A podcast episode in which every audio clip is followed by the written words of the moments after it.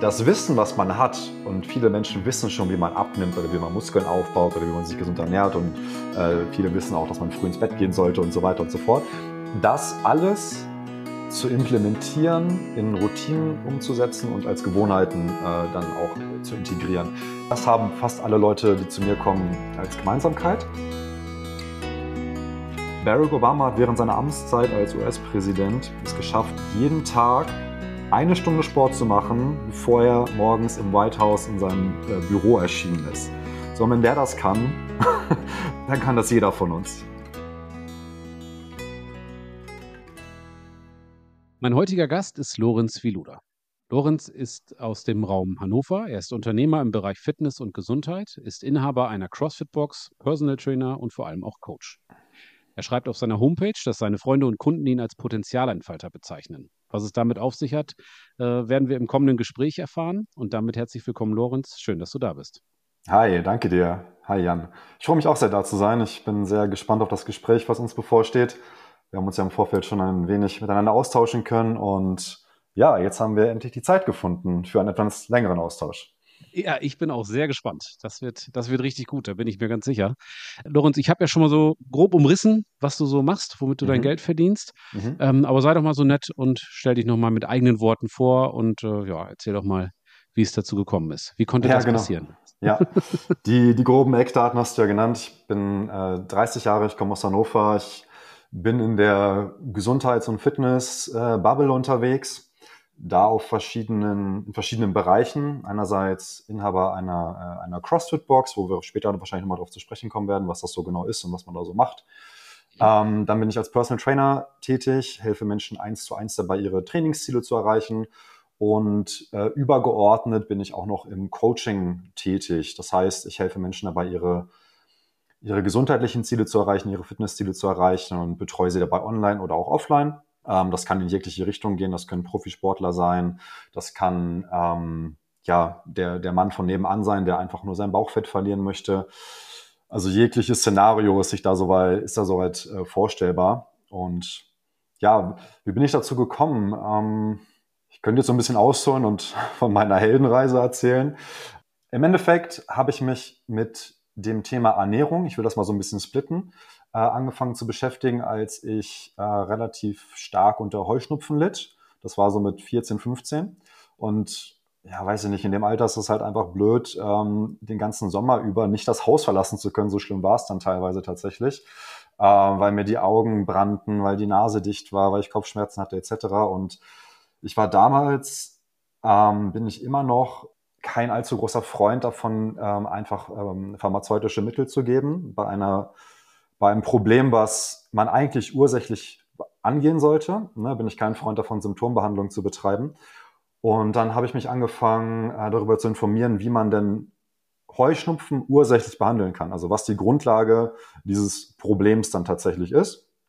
Und bin dann relativ schnell darauf gekommen, dass es in den meisten Fällen ähm, einen ernährungstechnischen Hintergrund hat. Ne, irgendwelche Antinährstoffe, worauf wir später nochmal zu sprechen kommen werden, ähm, die die Gesundheit sabotieren oder unterminieren oder äh, Nahrungsmittelunverträglichkeiten oder ein Leaky Gut, zum Beispiel also ein löchriger Darm, der, der für Probleme sorgen kann, ähm, um mal so ein paar, paar Möglichkeiten aufzuzeigen.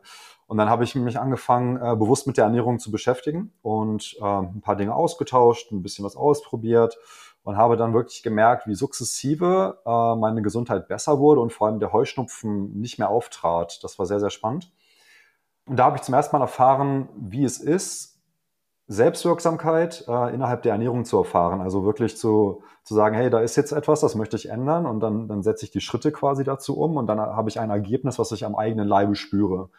Mhm. So, und da, daher kam so ein bisschen die Bege oder da, daher kommt die Begeisterung ähm, für, für Gesundheit, für Ernährung und für die, für die Möglichkeiten, die man da hat, die häufig eher auf natürlicher Ebene stattfinden können und sollten, als denn auf pharmakologischer Ebene zum Beispiel. Ne? Also natürlich jetzt ähm, ja, starke Krankheiten mal ausgeklammert. Ne? Ja. und ähm, das mit dem Training, das, das kam, wie es vielleicht ganz typisch und klassisch ist, ähm, mit 15, 16 Jahren, als wir Jungs dann mal so feststellten, da ist ja dieses andere Geschlecht und das kann man vielleicht auch ganz gut begeistern, indem man äh, trainiert ist und in Form ist. Und dann haben wir uns mit, äh, ja, damit im Freundeskreis im Fitnessstudio angemeldet und so nahm das Ganze seinen Lauf. Ne? Dann kam das eine zum anderen und jetzt 15 Jahre später ähm, kann ich da auf Zehntausende von Stunden an Erfahrung zurückblicken, die ich in, in allen, Fit in allen möglichen Fitnessstudios dieser Welt äh, gesammelt habe. Ja, stark. Und ja, das ist so, so in, in Kurzfassung das, äh, wo ich herkomme und wo ich jetzt äh, mich hinbewegt Spannend. habe. Ja. Da müssen wir bitte unbedingt auch ganz egoistisch und im eigenen Interesse nachher nochmal reingehen, was dieses Heuschnupfen-Thema angeht. Gerne. Da ist ja wahrscheinlich auch kein Allheilmittel, aber ich habe damit auch tatsächlich immer wieder zu kämpfen. Mhm. Wobei es kein Heuschnupfen ist, sondern ähm, ich war mal bei einem Allergologen und der sagte, ja, Hunde- und Tierhaarallergie und so weiter. Mhm. Vielleicht hast du gerade im Hintergrund meinen Hund gesehen. Ich sage, ja, was soll ich jetzt machen? Soll ich den ja. Hund rasieren oder aber können wir nachher nochmal noch mal einsteigen. Ja, das gerne. klingt auf jeden Fall ähm, ziemlich spannend, was du so, was du so machst. Und ähm, dann kann man, glaube ich, ruhigen Gewissens sagen, du hast so deine Passion, deine Leidenschaft zum, zum Beruf gemacht. Das würde ich so behaupten, ja. Ja, sehr gut. Ich folgte schon eine ganze Zeit auf YouTube und ich habe gesehen, dass extreme Herausforderungen es dir, dir angetan haben. Ne? Du liebst mhm. Herausforderungen und äh, unter anderem habe ich gesehen, dass du vor einigen Wochen äh, den Kilimanjaro, ich hoffe, ich habe es richtig ähm, ausgesprochen, bestiegen ja. hast. äh, erzähl doch mal kurz bitte, was, was hast du da erlebt? Was, ähm, wie hast du mhm. dich vorbereitet? Wie war das so für dich? Und mhm. die größte Frage ist, warum tut man sich das an? ja. Äh, warum tut man sich das nicht an, würde ich jetzt fragen. Sehr Nein. gut, 1 zu 0. Also, ja, ja ähm, okay. Ich ähm, hole ein bisschen aus. Ich bin vor zwei Monaten 30 geworden und habe mir vor Jahren angefangen zu fragen, ähm, was ich denn zu meinem 30. Geburtstag irgendwie machen will. Und ich bin jetzt nicht so ein Freund davon zu sagen, ich mache irgendwie eine krasse Geburtstagsfeier oder sowas. Für mich muss das dann irgendwie ein, ein Meilenstein sein, irgendwas, woran ich mich halt wirklich erinnern werde. Irgendwas, was auch mit Anstrengungen verbunden ist, ähm, mit lohnenswerter Anstrengung, sage ich mal. Und ich bin begeisterter äh, Bergsteiger. Ich bin jetzt kein Alpinist, der da jetzt irgendwie großartig klettert, aber ich, ähm, ich liebe das Gebirge, ich liebe die Natur, ich liebe es draußen zu sein. Letztes Jahr habe ich zum Beispiel eine Alpenüberquerung gemacht von Oberstdorf bis nach äh, Meran und dann noch auch noch bis zum Gardasee weiter. Also so die, das, das Wandern, das liegt mir einfach sehr. Und dann habe ich geschaut, was es da für Herausforderungen gibt, die jetzt nicht irgendwie äh, auf ja, 8000 Meter Höhe stattfinden, sondern auch auf einer realistischen Höhe, die mit ein wenig Vorbereitung äh, gut machbar ist. Und dann habe ich mir den Kilimanjaro auserkoren. Ähm, auch aus dem Grund, weil ich schon immer mal nach Afrika wollte und das ließ sich dann halt wunderbar kombinieren. Ja, und dann haben ich mit meinem besten Freund vor anderthalb Jahren grob diese Entscheidung gefällt.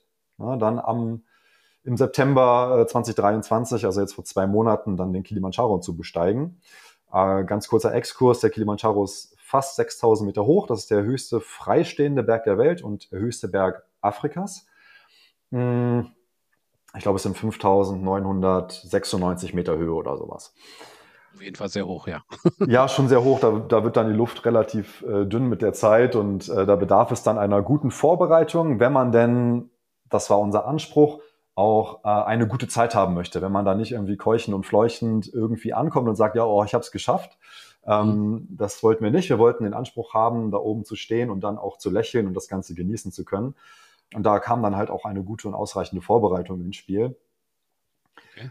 Ähm, da habe ich auch Aber wie bereitet man sich denn auf sowas ja. vor? Also du hast gerade schon mal die Höhenluft äh, erwähnt, ja. ähm, wenig Sauerstoff und so weiter. Kann man sowas irgendwie, kann man das mhm. simulieren? Wie macht man das? Es gibt diese Atemreduktionsmasken und so weiter, aber mhm. wie, wie, macht man das? Ja, ich habe zu dem, äh, zu dem Topic tatsächlich ein YouTube-Video gedreht. Das können wir vielleicht gerne mal verlinken. Ich weiß nicht, ob du sowas machst in deinem Kanal. Ja, klar, gerne.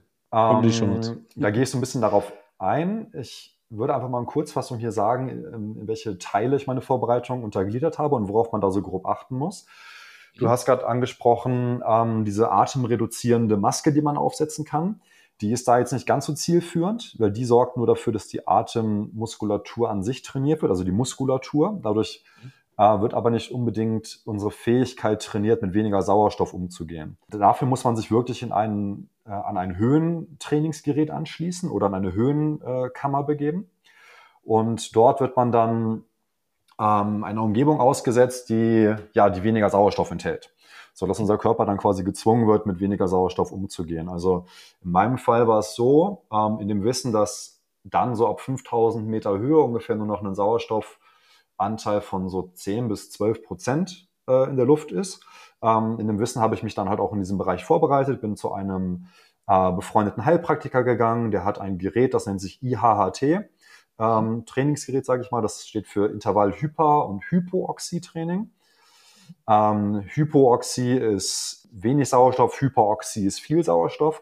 Und bei diesem Intervalltraining ist es so, dass man phasenweise dann, während man auf einem Fahrrad sitzt und äh, sich ein abstrampelt, dass einem phasenweise der, Sau phasenweise der Sauerstoff entzogen wird und dann phasenweise wieder normale Sauerstoffsättigung erzeugt wird. Und so kann man den Körper halt langsam dahingehend adaptieren. Das fällt dann auch natürlich nicht allzu lange an. Also man kann jetzt nicht sagen, ich trainiere das mal und dann bin ich dauerhaft adaptiert. Das muss dann schon kurz vorher passieren. Aber ja, so ähm, bringt man den Körper quasi dazu, sich darauf hin äh, anzupassen. Das war, das war eine, eine Methode der Vorbereitung. Dann natürlich viele äh, Schritte sammeln, sage ich mal. Also die, die eigentliche Belastungsform ist ja dann tatsächlich einfach das Gehen oder das Wandern. Das muss natürlich auch ja. trainiert werden. Ähm, das Ganze dann, ich sag mal, mit Extragewicht, also mit, mit Rucksack, äh, auch ohne Rucksack, einfach mal täglich mehr spazieren gehen als sonst, war so mein Ansatz, oder dann auch wirklich auf äh, Wanderung zu gehen. Also das, der nächstgrößte Höhenzug, den ich in der Gegend habe, ist der Harz. So, da sind wir dann häufiger mal hingefahren, haben da unsere, unsere äh, Schritte gesammelt. Und auf der anderen Seite haben wir viel hochintensives Training gemacht, um einfach diese Belastungsspitzen auch zu trainieren. Ja. Ähm, Intervalltraining, ähm, CrossFit haben wir viel trainiert, das ist dann natürlich wunderbar. Sprinttrainings, sowas in diese Richtung gehend. Ja, und als vierte Säule in der Vorbereitung, die ähm, sehr, sehr wichtig für mich war, ähm, habe ich auf Kälte- und Hitzereize gesetzt, also sogenannte Thermostressoren. Ähm, Hitze in Form von Sauna, ganz klassisch. Ne? Ähm, und Kälte in Form von Kryokammern oder von ähm, einfach von Eistauchbecken oder kalten Duschen oder sonstiger Form der Kälte ja, um, ja, um mich einfach, ich sag mal, äh, vereinfacht gesagt, abzuhärten. Ja, klar. Ja, das ist ja auch ein ganz, da können wir nachher nochmal drüber reden. Aber diese ganze äh, Kälte- und, und Wärmethematik, ich gehe auch mhm. äh, bei uns zu Hause regelmäßig in die Sauna und äh, dusche jeden Morgen kalt und so weiter. Mhm. Ich habe da mal, können wir nachher nochmal reingehen, braunes Fett und all diese ganzen Geschichten, ne? Mhm. Ähm, ist ja, ist ja ein ganz, ganz, ganz spannendes Thema. Aber wenn du erzählst, da mit so einer äh, Maske trainiert zu haben, die, mhm. äh, wo dann irgendwie ja eine Luft zugeführt wird, die stark Sauerstoff reduziert ist, mhm. muss ich zugeben, da kommen bei mir direkt irgendwie so Beklemmungen und Angstgefühle oh ja. auf. Das klingt ja irgendwie so nach fünf vor Waterboarding. Äh, wie war das für dich? Ja, das ist sehr interessant. Ähm, zu Beginn habe ich, also als ich das erste Mal ähm, dieser Maske trainiert habe oder nach diesem Prinzip trainiert habe, habe ich wirklich eine, eine Panik in mir aufkommen ähm, gespürt, die, die natürlich ganz klar darauf zurückzuführen ist, dass mir jetzt gerade Sauerstoff entzogen wird und das ist einfach ein Reflex des Körpers, ein Impuls des Körpers, da halt erstmal in Panik drauf zu reagieren, um halt aus dieser, ja, schon in einem gewissen Sinne aus der Gefahrensituation herauszukommen. Da ich so semi geübt bin in der Meditation und ganz gut so zwischen den Impulsen meines Geistes und dann auch meiner Reaktion darauf unterscheiden kann. Ne? Also was, was, ähm, was sagt mein Kopf mir gerade und wie reagiere ich darauf? Also einfach diesen, diesen Spalt ähm, zu erkennen und dann halt passend zu handeln.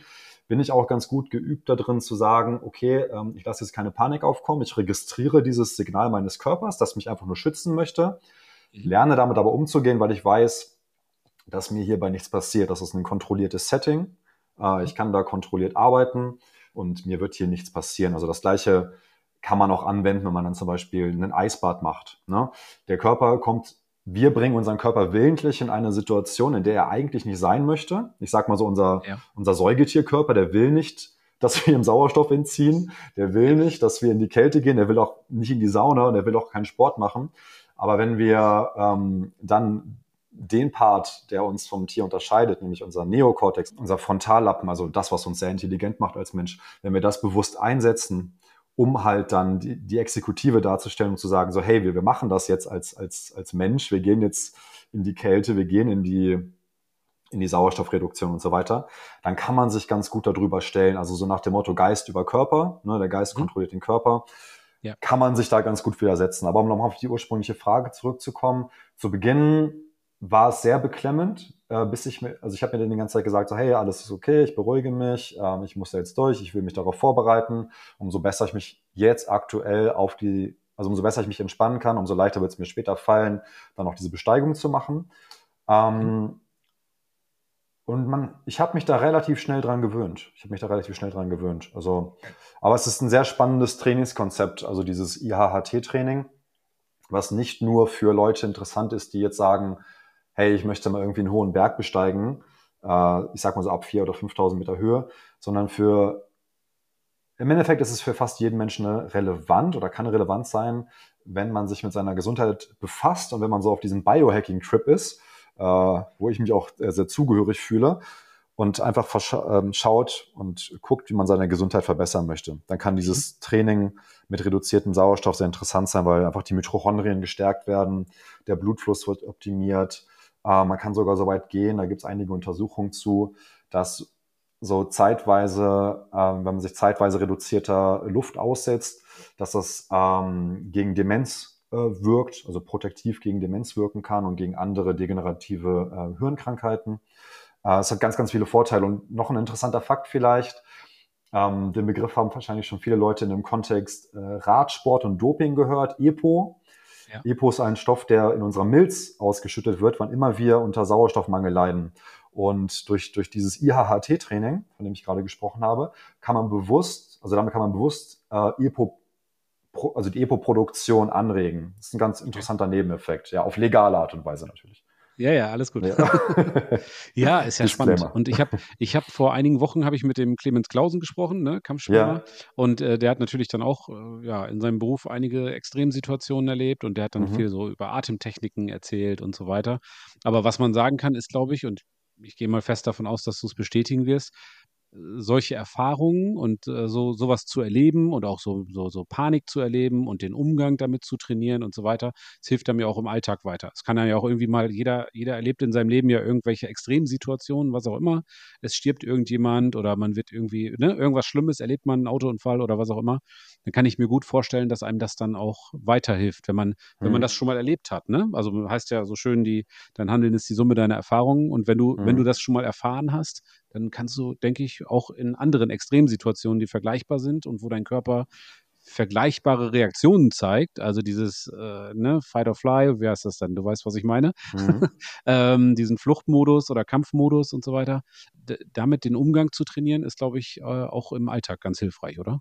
Ja, ich meine, im Endeffekt können wir das Ganze, glaube ich, äh, einfach Resilienz nennen. Mhm, und ja. Äh, Resilienz, also so quasi der, der Umgang mit Stress, ähm, der lässt sich sehr gut durch eben solche äh, Interventionen trainieren. Also tatsächlich lässt sich, äh, wie du auch das gerade so illustriert hast, innerhalb eines Eisbades oder einer, einer Kälteexposition Resilienz für den Alltag aufbauen, ne? ja. indem ich mich einfach bewusst diesem Stress aussetze und dann auch lerne durch eine kontrollierte Atmung ähm, dieses Aufkommen des Stresses immer im Körper zu regulieren. Ja, weil irgendwo muss man einfach sagen, unser Körper kann nicht wirklich unterscheiden, zwischen dem Stress, den wir jetzt in, ich sag mal, in einer Extremsituation wie einem Eisbad oder in einer sauerstoffreduzierten Umgebung oder weiß nicht, wenn der Chef uns anmacht oder wenn wir im Stau stehen. Da, unter, da kann er nicht unterscheiden. Stress ist erstmal Stress. Stress äh, sorgt dafür, dass Cortisol freigesetzt wird. Und darauf kann man eine Antwort finden, indem man sich zum Beispiel durch bewusste Atmung ähm, runterreguliert. Ne, oder indem man spannend. einfach ein positives Selbstgespräch mit sich führt und sagt, hey, alles, wird, alles ist in Ordnung, ich kann die Situation überblicken, ähm, mhm. Ich war schon mal in ähnlichen Situationen. Ich weiß, ich schaffe das. Ne, also auf der einen Seite so der technische Eingriff in den Körper über die Physiologie, dass ich sage, ich reguliere mich über meine Atmung. Auf der anderen Seite der, dass das Nutzen ähm, psychologischer Tricks, ne, positiver Self-Talk, ähm, das Wissen, dass man selbst wirksam ist. Also ich weiß, was ich kann und ich kann das umsetzen und ich komme aus der Situation raus. Das sind so Tools, die man dann unter Resilienztechniken, sage ich mal, parken könnte, die sich auch wunderbar in den Alltag integrieren lassen. Ja. ja, spannend. Gehen wir nachher nochmal tiefer rein. Und Cortisol, mhm, gerne. ja, ist ja auch, ist ja auch bekannt. Ne? Wenn man den ganzen Tag Stress hat, dann führt das nicht nur dazu, dass man sich unwohl fühlt, sondern dass mhm. auch erstmal die ganzen Stoffwechselprodukte runtergef äh, Prozesse runtergefahren werden mhm. und dann kriegt man ganz schnell eine dicke Plauze und all solche Geschichten. Aber da ja, gehen wir nachher nochmal rein. Brot, ja. Thema Coaching. Täglich Brot hast du gerade erzählt. Also du hilfst Menschen dabei, die, ja, die kommen zu dir und sagen, Mensch, ich habe ein, hab ein Problem oder ich habe eine Herausforderung oder was auch immer. Was für Leute kommen denn zu dir? Wer, was sind so deine, deine typischen Klienten, Klientinnen, wie auch immer? Und wobei möchten diese Leute gerne unterstützt werden? Hm. Ja, Das ist eine gute Frage. So, wer ist der typische Klient? Hm, den gibt es nicht wirklich, aber ich würde sagen, es gibt die, die typischen Herausforderungen. So die typische Herausforderung ist es, das Wissen, was man hat, und viele Menschen wissen schon, wie man abnimmt oder wie man Muskeln aufbaut oder wie man sich gesund ernährt und äh, viele wissen auch, dass man früh ins Bett gehen sollte und so weiter und so fort. Das alles zu implementieren, in Routinen umzusetzen und als Gewohnheiten äh, dann auch zu integrieren. Das okay. ist, ähm, das haben fast alle Leute, die zu mir kommen, als Gemeinsamkeit. Und da setze ich halt auch an.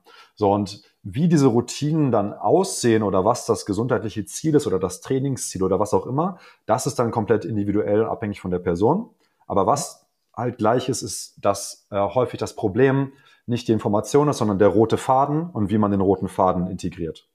Okay. Ja, Gerade in einem stressigen Alltag ähm, ist das halt häufig schwierig und da bedarf es halt einer individualisierten Lösung, bei der man halt guckt, so hey, wie schaut's aus? Du willst Sport machen, aha, hier und da kannst du den Sport integrieren, da und da zwischen dem und dem Termin und so weiter und so fort. Also man muss halt wirklich gucken, wer ist da vor einem und wie kann man dieser Person dann in diesem Moment helfen. Ja, ist immer ganz, ganz individuell, ne? Klar, was, was will man, ne? Willst du Muskeln mhm. aufbauen, willst du Fett verlieren, willst du beides, willst du dich einfach besser fühlen? Keine Ahnung. Und ich höre dann ganz oft von Leuten, du hast gerade das Thema Routinen angesprochen, äh, beziehungsweise nochmal einen Schritt zurück. Das war ein oder ist ein so ein Satz, der bei mir ganz stark hängen geblieben ist. Routine schlägt immer Motivation, weil Motivation mhm. ist irgendwie vergänglich. Motivation ist so ein Strohfeuer. Das ist im Moment da und jetzt mache ich Sport und dann gehe ich da jeden Tag hin. Vielleicht gehe ich auch dreimal am Tag hin und du weißt, was ich meine. Und nach zwei Monaten war es das dann mit dem Fitnessstudio. Und eine Routine, wenn die erstmal eingeschliffen ist, das ist zumindest äh, so meine Erfahrung, dann höre ich auch auf zu hinterfragen. Dann ist das einfach so. Also wenn ich kein Fieber habe und nicht irgendwie irgendwas anderes Schlimmes passiert ist, dann gehe ich von montags bis freitags zum Sport. So, also das ist so wie, wie, wie Zähne putzen. Also ich mhm. gehe mal davon aus, du überlegst ja morgens auch nicht, ob du dir jetzt noch, putze ich mir jetzt die Zähne, obwohl, naja, was könnte ich denn in der Zeit noch machen oder so, mhm. sondern das ist halt so, man putzt sich halt die Zähne, verdammt nochmal. Mhm. und ähm, ich glaube, das, das meinst du damit, ne? Mit den Routinen, ganz, äh, ganz wichtiges, ganz großes Thema, ne? Ja, ja, genau. Äh, gut, dass du da nochmal so, so ausholst und drauf eingehst. Ähm, das Thema mit den Routinen ist mir halt wichtig in meinem Coaching, weil am Ende des Tages und den Gewohnheiten, am Ende des Tages sind wir das, was wir wiederholt tun. So, wir sind ein Produkt unserer Gewohnheiten und unserer Routinen. Ja. Und wenn ich das nicht akzeptiere und respektiere, dann, dann ist jegliches Unterfangen, sich zu verändern, äh, abzunehmen, Muskeln aufzubauen, besser zu schlafen, Stress zu reduzieren, ist jedes dieser Unterfangen dem Untergang geweiht. Denn dann macht, dann hat man vielleicht seine Phase, die durch Motivation geprägt ist, ne, die dann irgendwelche, im besten Fall irgendwelche Wochen vielleicht anhält, aber es wird dann kein nachhaltiges, ähm, kein nachhaltiges Verhalten. Mhm. So und deswegen halt mein Ansatz, bei den Routinen und bei den Gewohnheiten anzusetzen. Da können wir auch nochmal drauf eingehen, wenn du magst, ähm, wie man das mhm. am besten macht, worauf man da zu achten hat und so weiter und so fort. Weil das ist ja mhm. etwas, wo Menschen häufig, das gilt jedem von uns so, äh, mit Struggeln. Man weiß, okay, ich, äh, ich, ich könnte das besser machen, aber ich kriege es irgendwie nicht implementiert. So jeder möchte mhm. irgendwie doch ein paar Mal eine Woche zum Sport gehen, aber häufig sind es dann irgendwelche, also hat man dann irgendwelche, nicht mal Ausflüchte oder Motivationstiefs, sondern irgendwie fehlt einem einfach so dieses, diese, Die dieses Können, so, ne? ja, dieses mhm. Können, diese Umsetzbarkeit irgendwie äh, an den Tag ja. zu legen. Ne? Ja, aber wenn du es wirklich willst, wenn du es wirklich willst, ja, sehr gerne sogar. Und wenn man, wenn man mhm. das wirklich will, dann bekommt man das auch hin. Also ich kann von mir sagen, ich bin, bin Familienvater, ich bin äh, Unternehmer, ich bin Geschäftsführer von zwei Unternehmen und so weiter. Also ich habe äh, wenig Langeweile, sagen wir mal. Und ich mache das so, dass ich einfach um, dass um 10 nach 5 mein Wecker klingelt und dass ich dann äh, meine Morgenroutine äh, so abhandel sozusagen, was man so macht morgens und dass ich dann um 6 Uhr beim Sport bin oder halt äh, also dreimal im, im Fitnessstudio und äh, zweimal laufen gehe. Und wenn mir dann jemand sagt, ich habe da keine Zeit für, dann ist das so, das also klingt jetzt vielleicht auf die Gefahr hin, dass es vielleicht ein bisschen arrogant klingt. So ist es ganz bestimmt nicht gemeint, überhaupt nicht. Aber dann denke ich mir immer, mein Tag hat genauso 24 Stunden wie deiner. Du hast halt andere Prioritäten gesetzt. Und wenn es dir wichtiger war, bis abends um äh, halb zwölf Netflix zu gucken, okay, dann ist das deine Priorität. Aber dann nerv mhm. mich auch nicht. Mhm. also klingt jetzt ein bisschen ruppig, aber du weißt, was ich meine, ne? Ich weiß genau, was du meinst. Und ich habe da mal einen, also wenn mir jemand so entgegnet und mir sagt, ähm, keine Ahnung, ich finde da keine Zeit für den Sport, dann habe ich das Totschlagargument schlechthin, also alle mal aufgepasst Barack Obama hat während seiner Amtszeit als US-Präsident es geschafft, jeden Tag eine Stunde Sport zu machen, bevor er morgens im White House in seinem äh, Büro erschienen ist. So, und wenn der das kann, dann kann das, dann kann das jeder von uns. Ne? Also dann kann das garantiert jeder von uns. Äh, du hast gerade gesagt, so ja, dann, also jeder von uns hat 24 Stunden Zeit. Es ist immer eine Frage der Priorisierung. Es ist aber auch eine Frage des des Wissens irgendwo. Weil wenn du nicht weißt, wie wichtig dann zum Beispiel guter Schlaf ist oder wenn du nicht weißt, warum du dich denn jetzt gesund ernähren sollst, sondern du einfach nur denkst, so ja, weiß ich nicht, der hat mir das jetzt gesagt und ähm, das muss ich jetzt machen, um abzunehmen, dann kommt man wahrscheinlich nicht weit. Also ich persönlich bin so gestrickt, dass ich Dinge dann erst wirklich umsetzen kann und die Notwendigkeit dahinter sehe, wenn ich es auch verstanden habe. Und ich glaube, dass, dass Menschen viel bemühter sind, und es ihnen auch leichter fällt, Dinge umzusetzen, die vielleicht ein bisschen Reibung zu Beginn äh, erzeugen, wenn sie auch wissen, warum sie das tun sollen, wenn sie es wirklich auch verstanden haben. Wenn du dann verstanden hast, warum du zum Beispiel vielleicht nicht immer deine zuckerhaltigen Getränke trinken sollst und dir nicht einfach nur jemand sagt, so, du sollst es lassen. Ja, also wenn, wenn du es wirklich, wenn es einmal Klick gemacht hat und die Information wirklich verankert ist, dann ist die Chance auch meistens viel höher, dass dann auch eine Umsetzung passiert. Absolut, tausendprozentig. Also ich hatte auch zwei Jahre lang jetzt äh, einen Coach und ähm, also für, für den Kraftsport und also auch fürs Abnehmen und so weiter. Also es war ganzheitlich Ernährung, Schritte und alles, was so dazugehört.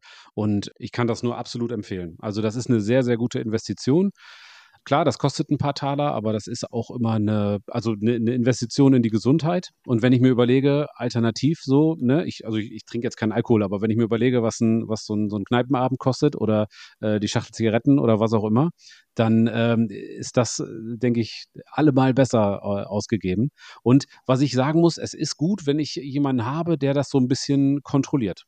Und äh, Kontrolle klingt so ein bisschen nach Gefängniswärter, so ist es überhaupt nicht. Aber es ist ganz gut, wenn man jemanden hat, bei dem man so, so abliefern muss. Also ich habe dann, wenn ich dann morgens äh, mal dachte, oh nee, es, es regnet und ich habe auch irgendwie und äh, irgendwie alles doof, irgendwie vielleicht na, morgens auch noch ein Tag oder so, dann habe ich mir in der Zeit gedacht, das kann ich nicht machen. Freitag habe ich äh, Check-in, dann muss ich meine Videos hochladen, dann guckt er sich das an und dann will er wissen, was für Kraftwerte das da waren und so weiter.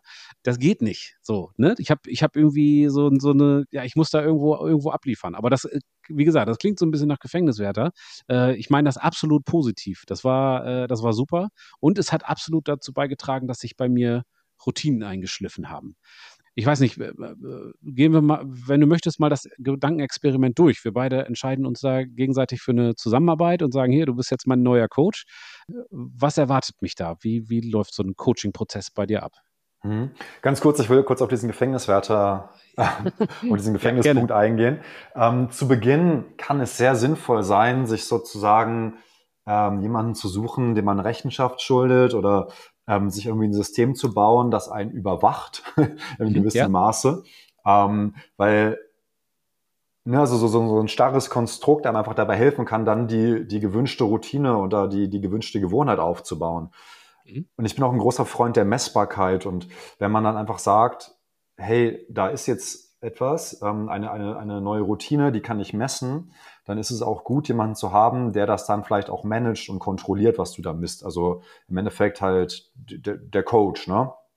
Oder, oder einen, Kumpel, mit dem man eine WhatsApp-Gruppe hat, der vielleicht ein ähnliches Ziel verfolgt, dem du dann halt Rechenschaft schuldet, schuldest. Ähm, genau. Ne, das, das ist ein sehr gutes Prinzip. Nicht jeder, nicht jeder funktioniert gut damit. Das klappt nicht für jeden. Ähm, aber es ist deutlich zuverlässiger, damit zu arbeiten, als rein auf die Motivation zu setzen. Absolut. Und ähm, vor allen Dingen hat man dann jemanden, dem man auch vertraut und der dann auch diese, diese Zahlen, also wenn ich mich jetzt jeden Morgen wiege, wenn ich jetzt äh, meine Trainingsdaten eingebe und so weiter, jemand, der das auch wirklich zuordnen kann. Also wenn ich jetzt sage, um Gottes Willen, jetzt habe ich schon wieder zwei Kilo zugenommen, dann, äh, wenn dann jemand sagt, ja, pass mal auf, miss mal deinen Talienumfang, ähm, vielleicht hast du auch einfach äh, ein bisschen Muskelmasse zugelegt, alles gut, beruhig dich mal wieder. Ne? Du weißt, also jetzt ist jetzt vielleicht ein banales Beispiel, aber äh, du weißt, was ich meine. Ne? Und das, das ist schon, schon unheimlich gut. Und was ich persönlich unheimlich entlastend fand, ist, dass ich ähm, insbesondere im Bereich Kraftsport jemanden hatte, der mir sagt, wie es geht. Also wenn ich jetzt komplexe Übungen, gehen wir mal vom Kreuzhebenhaus oder so, dann kann ich mir bei YouTube Kreuzheben-Tutorial angucken ähm, und dann kann ich mir auch 5000 verschiedene angucken und dann werde ich da wahrscheinlich ganz viele unterschiedliche Techniken und äh, Sumo und macht das so und der Stand und Mittelfuß und so weiter und so fort.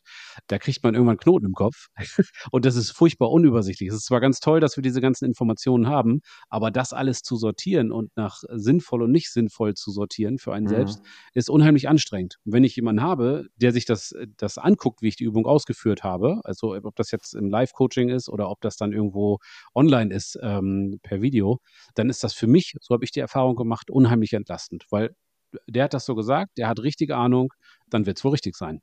Genau, das ist auch eine der wichtigsten Sachen, finde ich, die einen guten Coach ausmachen, dass er die Komplexität reduziert. Ne, dass er, ich weiß es nicht, also ich, ich, ich sagte ja zu Beginn, so häufig hat man schon das Wissen zu den Dingen, die man irgendwie ähm, erreichen möchte. Bei, dein Beispiel jetzt, du hast zehn Videos zum Thema Kreuzheben gesehen, also das Wissen hast du. Du hast aber vielleicht schon viel zu viel Wissen oder weißt auch gar nicht, wie du dieses Wissen jetzt richtig einordnest oder implementierst. Und da kommen halt Menschen ins Spiel, die einfach Erfahrung gesammelt haben, die den, die den Wald auch, auch trotz der Bäume sehen können und dir einfach sagen können, was jetzt für dich in deinem aktuellen Moment das Richtige ist.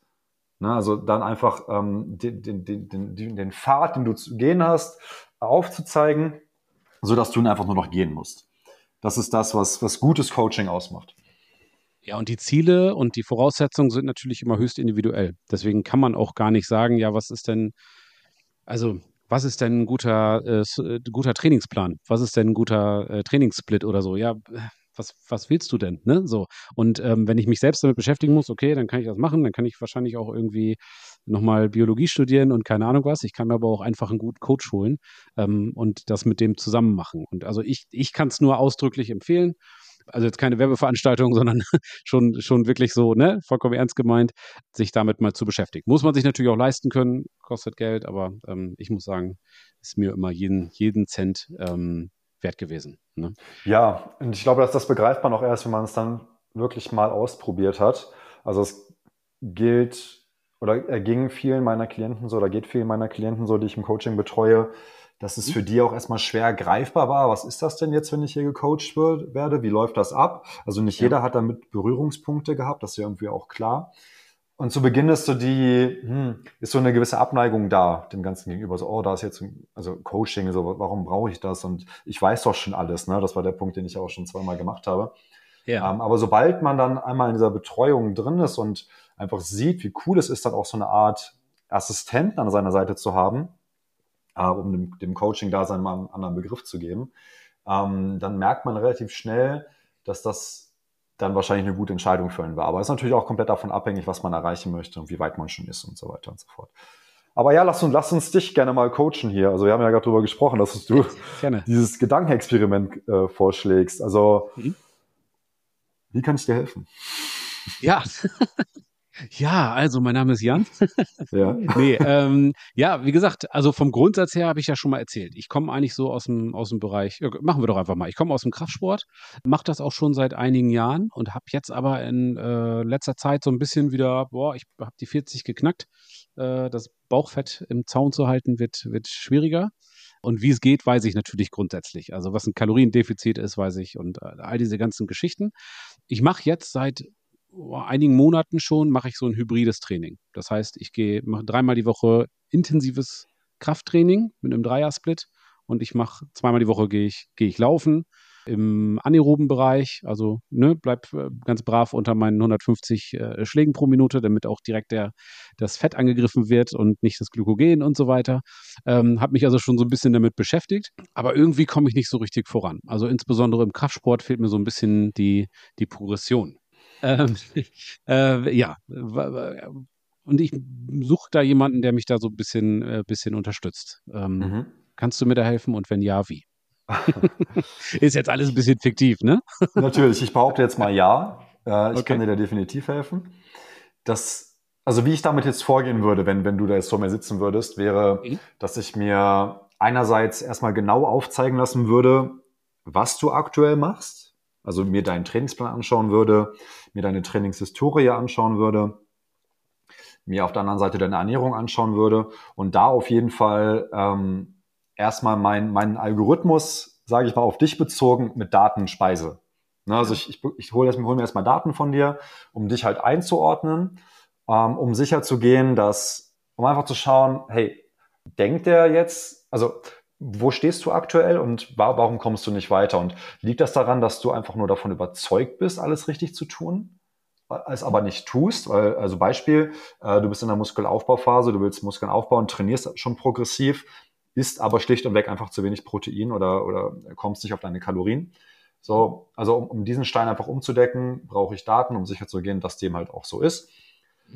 Dann würde ich mir deine, deine, deinen Schlaf und deine Entspannung vor allem anschauen, weil gerade so als äh, Unternehmer, wie du es bist, ist das ein Thema, äh, das schnell mal zum Problem werden kann, wenn es darum geht, ähm, seine, seine Fitness zu steigern oder auch abzunehmen. Ne, wir hatten vorhin kurz das Stichwort Cortisol genannt. Das ist häufig ein, ein, ein Problem, wenn wir viel wollen im Alltag, wenn wir, wenn wir wie du Unternehmer sind, wenn wir eine Familie haben, wenn wir beim Sport auch immer mehr wollen, dann laufen wir irgendwann vor eine Wand. Ne, man kann das dann auch Burnout nennen. So die Vorstufe von Burnout ist einfach ein, ein chronisch erhöhter Cortisolspiegel, wenn man so möchte. Das Problem mit Cortisol ist, das ist erstmal per se nicht schlecht. Wir brauchen das. Cortisol ist wichtig. Das ist unser, unser Stresshormon und Stress erstmal hier als neutraler Begriff äh, verwendet, ist ein, ein, ein wünschenswerter Zustand, der uns wach hält, wenn es drauf ankommt, in einer Gefahrensituation zum Beispiel. Wenn Stress aber chronisch wird und so, somit auch der Cortisolspiegel chronisch hoch bleibt, ähm, raubt das unserem Körper viel Energie. So, und das ist Energie, die dir dann am Ende des Tages äh, im Training fehlt, auf der, in der Kalorienbilanz vielleicht auch fehlt und Energie, die, also fehlende Energie, die dafür sorgt, dass du dann irgendwann einfach gegen die Wand fährst und deine Ziele nicht erreichst. Ja, da kann der Trainingsplan noch so perfekt sein, da kann die Ernährung noch so optimiert sein.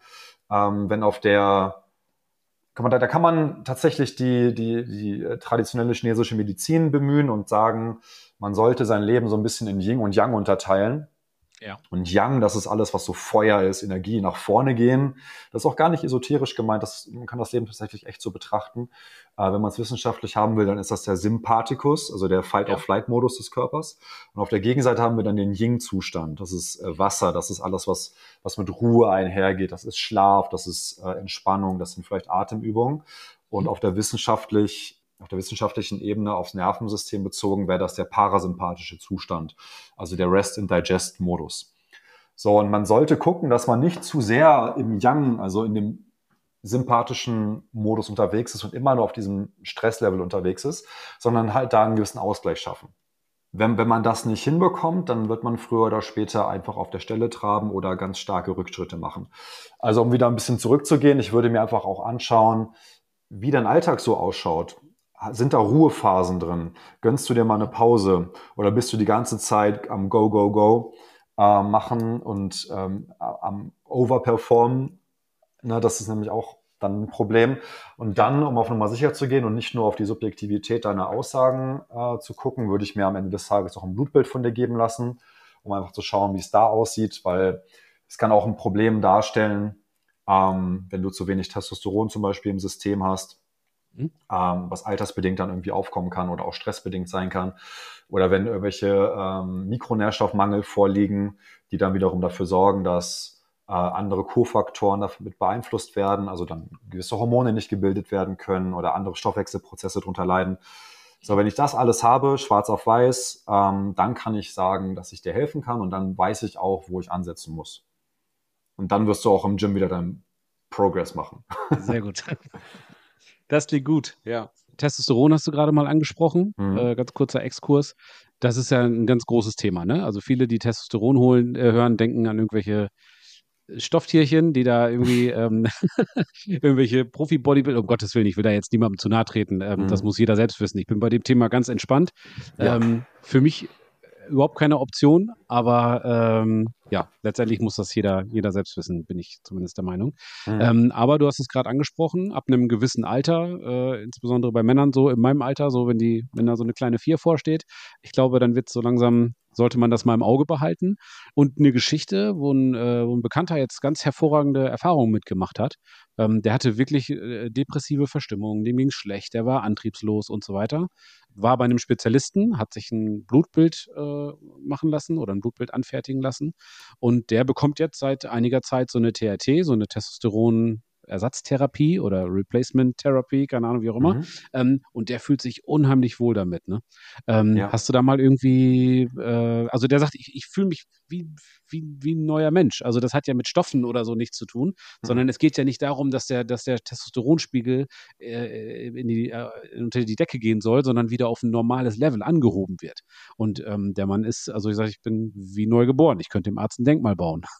Ja. Hast du da Erfahrungen oder irgendwie? Äh, ja, definitiv. Also Testosteron ist nicht nur, wie viele das denken, für den Muskelaufbau zuständig. Ne, Testosteron ist so, wenn man grob will, das, das maskuline Hormon. Auf der Gegenseite mhm. haben wir, wenn man so will, das ist, das ist jetzt nicht schwarz oder weiß gemeint, aber haben wir das Östrogen als weibliches Hormon, mhm. als feminines Hormon.